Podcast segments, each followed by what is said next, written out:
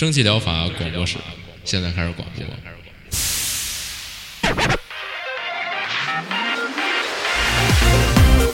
百无一漏萃取最新精品游戏，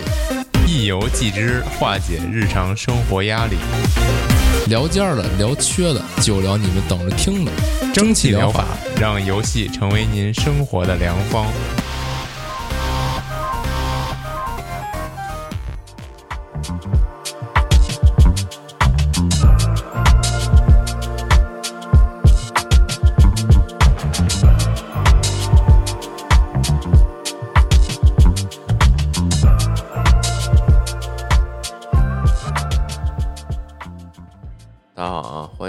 听三月第四期一百五呃一百八十五期正业疗法，我是饼干。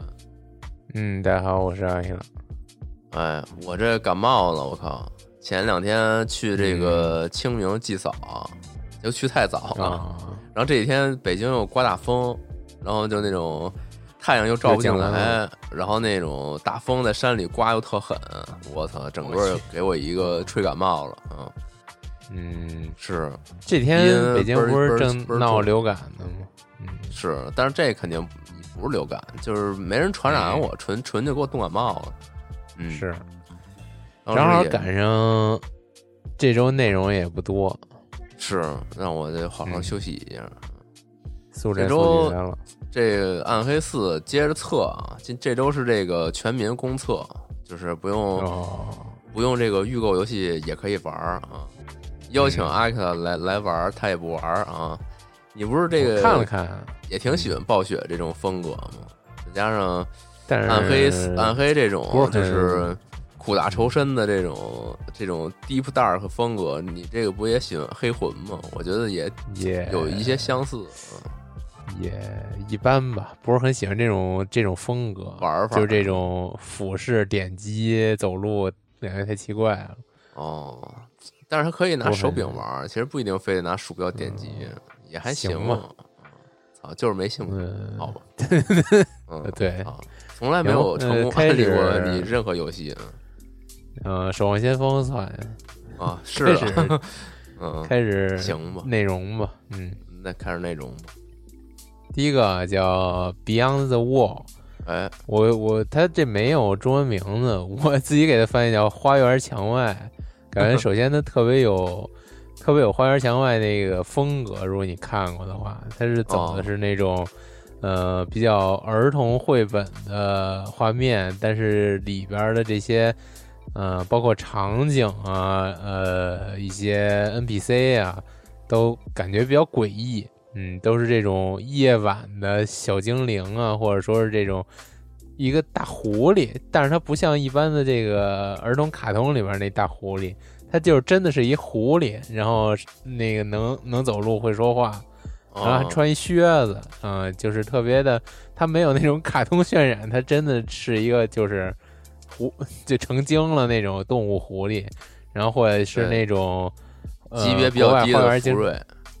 嗯，国外就是花园比较哦常见的那个小矮人儿，哦，那个矮人装饰戴一大尖帽子那种，是戴一小嗯然后他也活过来，对，活过来跟你说话。我反正它整体给人的感觉啊，没有说话，整体给人的氛围啊，都比较诡异。刚才为什么说没有说话呢？就是说它这游戏通篇是没有对话，也没有任何文字的。哎，这嗯这还挺特别的。嗯，它是纯靠解谜和这种这种演出来给你推动剧情。嗯，嗯，大概讲一什么事儿呢？嗯，我操，你就是黏糊，我我我，因为我也说不好他到底讲了一什么事儿。他给哦自己的这个介绍说明文里边说的比较暧昧，稍微读一下。这是一个具有神奇气氛、典型的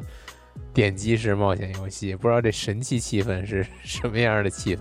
你找出一个，嗯，夜晚在墙壁之后的花园发生了什么？我操，这激愤到我都读不下去了。哦沉浸自己在幻想与现实结合在一起，又具有 一丝幽默感、神秘的世界中解决难题、收集物品，并跨越旅途中等待你的障碍。就大家可以知道，我刚才为什么说他什么剧情的时候犹豫了一下。我说，因为我实在是没看懂他想说自己讲了一什么剧情，嗨，也没什么特别的，就这种也没什么。主对，主就是花儿墙外，嗯嗯，花儿墙外那种比较，就像一个儿童做的一场噩梦或者怪梦一样，梦盒，嗯就是这种绘本梦盒，我特别特别贴切了。嗯，呃，这还挺推荐形式的，嗯对，这还挺推荐的。喜欢这种横版解谜的话，还是相当推荐你先来这个首页看一下的。嗯，那这画面好像也挺不不是那么横版吧，就是那空间还是啊挺有对对对立体感的，对，它有二点五 D 的那种感觉。是下一个，下一个叫黑色圣物箱哎，（Black Reliquary Reliquary）。嗯，这个是感觉还挺如雷贯耳的，黑暗地牢的免费 mod。哦，主要是我第一次在 Steam 上见着这个 mod 这个图标，它是以一个、黄的，嗯，对，同人 mod 的形式出品的，它倒是也没收钱，嗯嗯，反正这是是好像来自创意工坊嘛，嗯，他就直接这么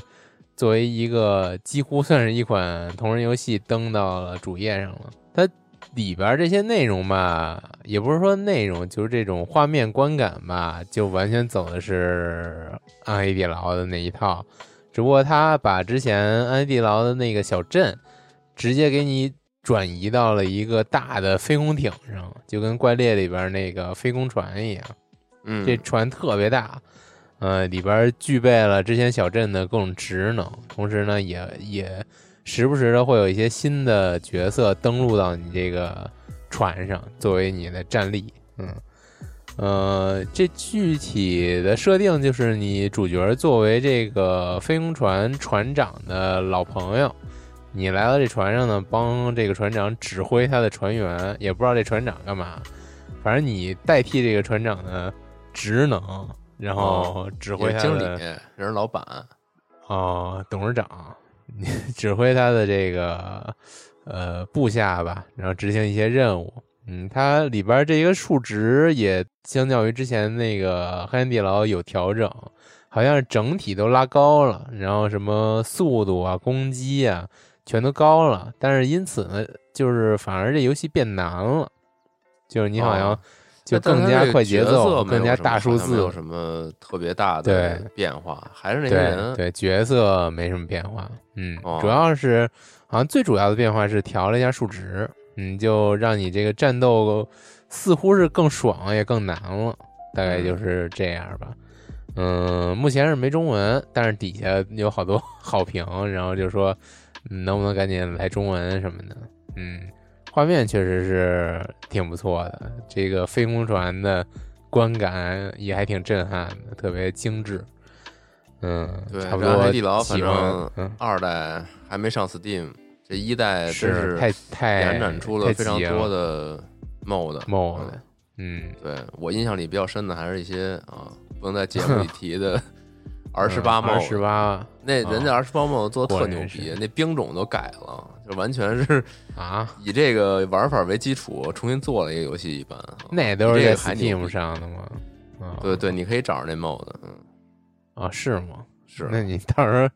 给给大家放个链接什么的，嗨，那不行，自己找去吧。啊行吗？嗯，行可以，那就这样吧，我就这俩找了半天，最后就选出这俩来。嗯，太这周是不太多，嗯，但这周有这个大作呀，这周这个什么呀？生化四啊，这周上了啊，这俩大作咱都不玩儿，啊，是确实就是嗯就说一嘴吧，生化四嗯这周是上了，然后确实不怎么玩的恐怖，但是这个生化系列这个故事还是非常好啊。大家如果生化我就断断续续的玩过特别少的几部，啊，你还玩过呢？那你玩过哪部八我至少玩了呀。啊？那八属于比较恐怖的了，应该啊，是吗？八、啊，八他给我感觉有点像那个黎明杀机那种演出，就突然 jump scare 什么的那种，啊，是吗？我是完全不懂，有点那意思。对，真是，我也就是只是了解粗浅的了解一下他这故事，还是挺好。之前那个我都忘了几了，就是在那个二吧，在那大宅里探，就那密室逃生的有点感觉。二是警察局啊，二是李阳为主角，出道警察局嘛。哦嗯，那那肯定不是，对算了，洋馆是可能就这俩一，嗯，是，哦，就这个确实不太懂啊。但是这个嗯卡普空这个后来出了一系列这个生化，从二重置到一直到三啊到四啊，真是一直都还挺不错的。三好像一般，但是四目前来看评价非常高，嗯哦，是大家喜欢的这个务必去看一下。那也不用我也不用咱说了啊，这个 是，这 是这周最重要的了啊。是，然后再来就是同一天还上了这莱莎三啊，确实是没玩过，哦，只知道有这么一个 一部也没玩过，有噱头的作品啊，也完全没玩过这炼金工坊系列，真就是这种比较日式传统的 RPG。嗯，是，然后这次三好像是这个呃故事要结束了，就这个他就写什么最后的一个冒险了，嗯，也是，它这副标题都叫“终结之炼金术师”，是好像是这意思啊。这个我也看好多人真是这意思。啊，好像是我看有好多人发嘛，说那个感谢这几年的一个陪伴，什么旅程结束了什么，还挺 哦还挺还挺感动啊。还挺怪的，嗯，是啊，还不怪啊。然后这个 他这，我觉得这个光荣这莱莎这后来二和三真是牛逼。他二的时候是跟那个法环一天发售，然后三又是跟这个哦三是跟《生化危机四上危机四重置一块儿发售。啊确实我操，真就是就是摁狙击，就是要证明一下这个你们这不行，就我们这还是行，你们还是狂卖喜欢腿，嗯啊、太牛逼了。嗯，跟法环一天发售，也就是这个了，可能啊。目标人群不一样啊，哦，可能也一样啊，都买。嗯，是，然后，然后再再接下来吧，再接下来，再接下来是一 A 社的一个作品，就这个安娜普纳发行的，叫 Storyteller，说书人儿啊，说书人，说书人儿太太奇怪了啊。儿化音太过于丰富了。啊，嗯，说书说人，嗯，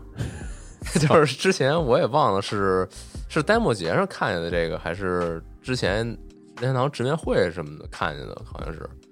是这这个他是，呃，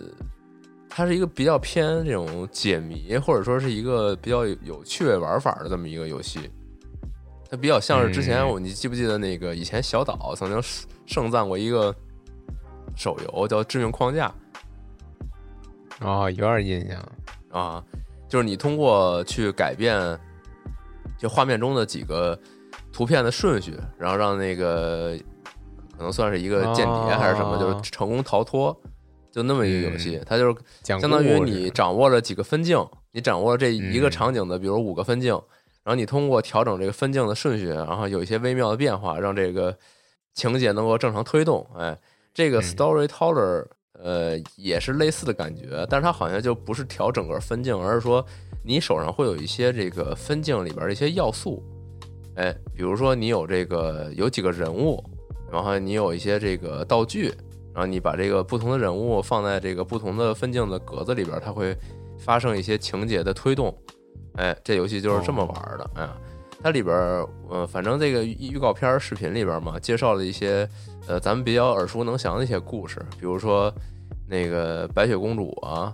然后还有一些什么那个亚当夏娃呀，什么就这种，就是比较常见，大家所有人都知道的故事。然后他给你这些角色之后，你可以把这些角色就往这些风格里塞。当然，你对于什么像是一些童话故事什么的，你肯定就是说，你塞出那个童话故事。肯定就是标准的那个情节来嘛，就那个感觉。但是你其实也可以，你也可以就是瞎搞，搞出一些那种非常匪夷所思、很搞笑的结局。比如说，我记得他这官方这演示里边个啊，让我之前想起来，我上过一课，还挺挺有意思的，就啊是？也是特别像这个，就是让你把一些大家耳熟能详的，你也选一个童话故事，然后把这个童话故事的框架提取出来，啊，然后是那种特别特别梗概的框架，然后你再往里塞一些别的，比如说角色或者说是能力，然后就形成一个新的故事。比如说那个我选的是那个呃小红帽与大灰狼，啊然后就就你你可以给他只提取出什么，呃是怎么着？一开始是呃一个人去旅行，然后到什么森林里遇见敌人，就遇见反派，然后反派跟你怎么着来着？发生了一发生了一件事儿，这件事儿哦。就你也可以自己编，然后发生一件事儿之后，然后由这件事儿引发了，嗯、你们发生了移动，移动到下一个场景。然后在下一个场景里边又发生了一件事儿，就几乎提取梗概提取到这个地步，然后你再往往里边再编一些，比如说发生什么事儿，是两个什么角色，这就是最后形成了一篇就跟跟之前完全看不出来之前是什么故事的一个新的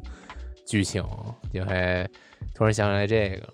你这是什么课呀？就是创创想、开发你想象力的课。嗯，也没有，就是那种类似于呃漫画编剧，是一个选修，嗯，哦，行吧，就是其实其实上完这就感觉就是好多剧情，就是世界上这么多剧情，但是其实你概括下来的话，就你完完全全就是提取出特别特别梗概的，就是比如说 A B C 那种，A 加 B 等于 C 或者 A 乘 B 减 C 那种，就就就那几种，就那几个类型。啊，就把大家都是换故皮解构了呗，然后提取一些关键要素，都是再调整一下。是肯定是，就是这个是这世界都是这么在日常发展嘛，那故事都诞生于这些日常，它能脱离开多远呢？嗯，反正再说回到这个吧，这个反正这个游戏的预告片里边吧，它给你倒是塑造了一个相对来说比较那种天马行空的一个玩法，就是呃，应该是青蛙王子的故事吧。它那里边就是你因为呃，你往里放人物是自相对自由的嘛，所以他给你给你演示的那个官方演示就是那个公主最后变成一个青蛙了，然后那王子亲了一下那个青蛙之后把公主变回来了，就是这种这种人物之间的切换，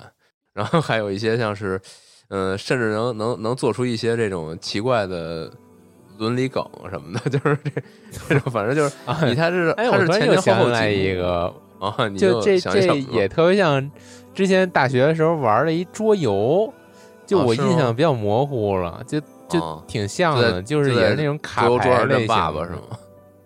哎，差不多就是卡牌类型的，就是啊有有什么人物卡牌、物品卡牌和行动卡牌，然后全都打乱，然后就是一圈人围着，每人抽一个，然后轮着读出来，然后连成一个故事，哦，那还挺逗的，也挺逗的。就是一块儿大家一起就是那种故事接龙呗，小说好接龙，像类似于这样，我就我印象里是这样，对，就特别对胡逼，最后 出来剧情 基本上都特别胡逼那种。啊，嗯，行，反正这个就听着还挺好玩的，但是就很可惜，它这游戏目前内容比较短。然后我我也哦认识人，认识一位就是挺喜欢这个，就立马就玩了，然后全全成就了，才用了三个小时，所以真的是有点这短。真是够短的。对，就是基本上是处于哎，对，就是基本上哦是处于就是通关了之后还可以退款的这种这种速度。我操，啊，褒贬不 一也确实是因为这个，因为之前他放过 demo 试玩的 demo，然后评价都说这个完整版还不敌那 demo，就是可能确实内容不是很多啊。啊嗯对，而且他 demo 里边有些关卡他还删掉了，所以啊，所以可能哦确实 demo 说不定 玩的更完整一点啊。嗯但这就就是有这么一问题吧，而且它好像还不便宜，可能大几十块钱。啊，所以大家就有点觉得不太高兴啊。如果它内容会能多一些的话，我觉得它要能更点什么免费 DLC，说不定这游戏还能翻盘啊。玩法本身它是很很这个有新意嘛，然后再加上它画面也很可爱，也是那种就是卡通画那种感觉，嗯，还是挺逗的。希望之后建议大家多加点儿故事。啊，然后下一个，下一个是我看见一个挺他妈的邪性的游戏，嗯，叫《雅典狂想曲》Thunder Gober 的个人个性地下城啊，就这么一游戏。嗯先说一下，就是它这游戏虽然名字叫成这样，它其实是一个呃是一个 demo 啊，它这个《雅典狂想曲哦》是它的游戏本体啊，预计是之后会上正式版。然后目前这个 Thunder Gober 的这个个人地下城是是这个是一 demo，是一演示片。嗯嗯那这个游戏它过于奇怪，所以我并不能很准确的理解它到底是一什么样的游戏。总而言之，就是它类似那个 Undertale 啊，就哦，类似那传说之下，是那种比较自由的、比较有想象力的那种日式冒险故事。然后你主人公呢，好像是一开始你需要做一个心理测试，然后你这个测试结果呢，会形成一个你的这个 eyeball，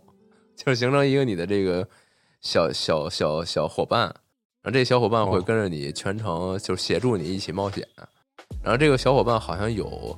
十几种吧，就是根据你的这个呃有好像十二种啊，根据你的这个答题的这个结果不一样，会有一个不一样的东西跟着你，而这个东西也挺比较怪异啊，很难形容它是一什么玩意儿啊安 就是一德泰里边那些玩意儿也都挺怪异。啊，对，都差就是那种不多感感觉啊一些那种嗯。小精灵吧，就算是一种精灵啊，跟着你，是，跟去冒险，然后你这个冒险途中呢，遇到一些敌人呢，你跟他作战，这个作战的这个玩法啊，也也不太相同啊。比如说有些是你跟他有些动作交互，然后有一些是有可能是下个棋什么的，好像都不太一样啊。刚才我所谓的这动作交互，那它就是就是就是 Undertale 里那种，就是给你个人一个小方块儿，然后敌人打过来的一些这个战斗的一些动作什么的，它会就是都都会有很大变化，非常能体现他自己角色的这个个性，哎，就是这么一个感觉的游戏。然后它里边有嗯有一个这个，我我觉得这应该是个反派角色吧，是一个感觉是一海豹，是一 是一海豹一小人儿，哎，他这个全程嗯会跟你有很多交交互。这个好像就是他这标题里边这 Thunder Gober，好像就是这东西，哦，这我也不确定啊。是他的地下城，嗯。对，就是他给你整一地下城，然后中间有很多这种也有一些 meta 的这些元素啊，就跟你本人进行一些对话，还有很多呃一些比较有趣的梗在里边。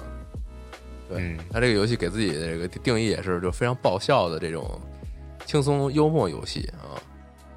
反正也是，嗯，我觉得可能如果咱们能能够 get 到这种笑点的话，那说不定就是这是一个挺不错的 一个主要是感觉就是做这么长时间节目，经常能看到这种说自己是爆笑然后什么那种这个轻松幽默系的游戏的，但是我很少，我好像从来没玩游戏笑出来过。哦，我之前还确实玩过那种特乐的。你记得之前有一个那个就是你不能说那种玩那种什么，就是那种啊特胡逼，就是人类一败涂地那种，或者说那种 party game 啊乐出来，那不算。我很少因为这游戏的剧情乐出来。我确实玩过这个剧情，让我乐出来了。就是、哦你记不记得之前有一个叫呃呃 There is no game 嗯，有啊、嗯对，就那那个就挺逗的，逻就是它辑里边好多戏谑的那种东西，然后有一旁白一直跟你聊天儿什么的，那那个中途嗯确实给我经常逗乐。就这种类型游戏非常有个性化吧，我觉得就是代表了很多这个开发者他自己的那些 比较天马行空的想法在里边。你可能是就是电波，就是电波能对上，你就你就觉得这种特别好，对不上就感觉总感觉特别冷。就特胡逼，就你觉得这是一个就疯批，这个什么玩意儿？这这 就这种感觉。啊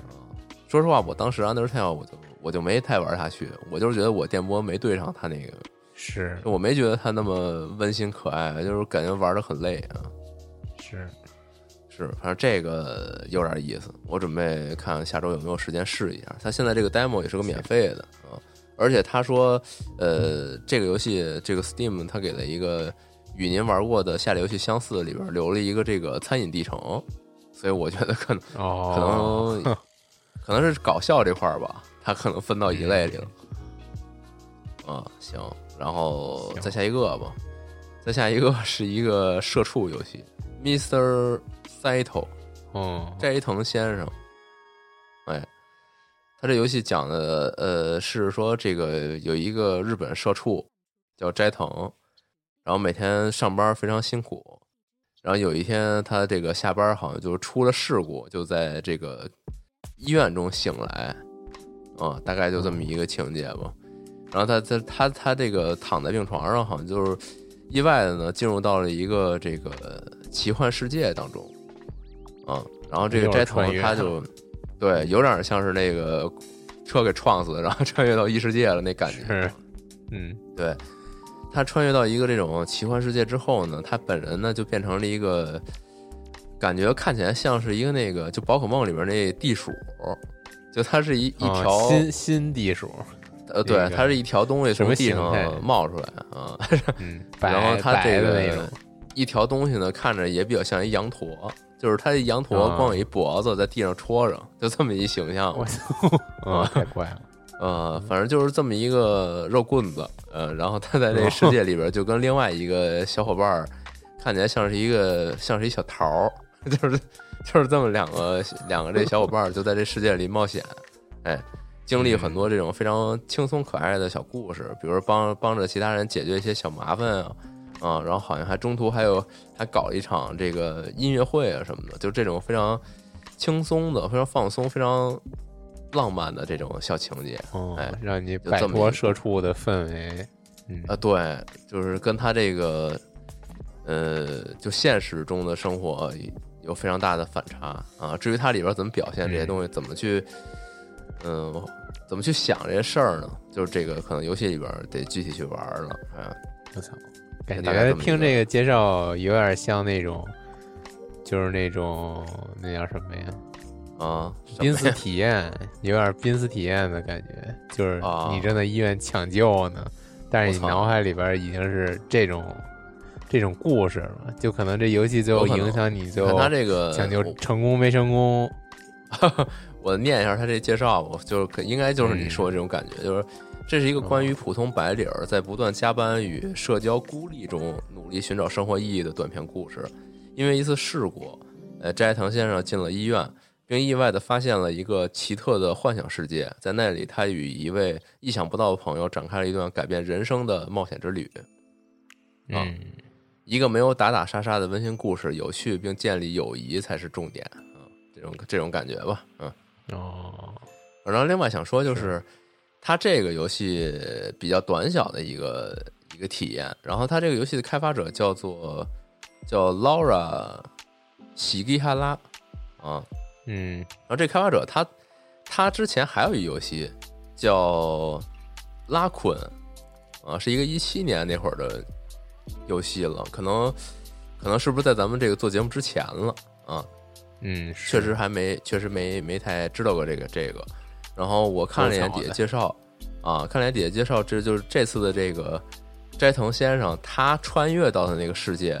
好像就是他之前那个作品，就这个拉库恩这个作品的这个哦奇幻世界，啊，哦就是他这整个是个世界观是同步的啊。然后这个斋藤先生算是他原原来那部作品的一个番外小故事吧，就是相当于一个新角色的个人故事啊。嗯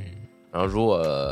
感兴趣的话，也可以去看看他之前那个作品。他之前这个现在是四千多条好评如潮，还是挺牛逼的啊！哦一个个人独立游戏，可以嗯，而且好像，而且还是有中文的啊，还挺牛逼。是也是这种就比较 RPG Maker 的这种日式冒险故事，嗯行吧？那这这些就这么多了。这这周确实也没什么太多，没什么太多咱们感兴趣的。嗯，大家可能都是是现在还在玩这个生化四吧，反正我身边很多人都在去玩啊，看起来还是很嗯非常不错的。嗯，行行，那我这个感冒了就不多说了，这这期就比较短，就这么着吧。是那大家拜拜。行，大家拜拜，大家注意注意这个保暖啊，最近降温啊，对，注意身体。是，拜拜拜拜。拜拜。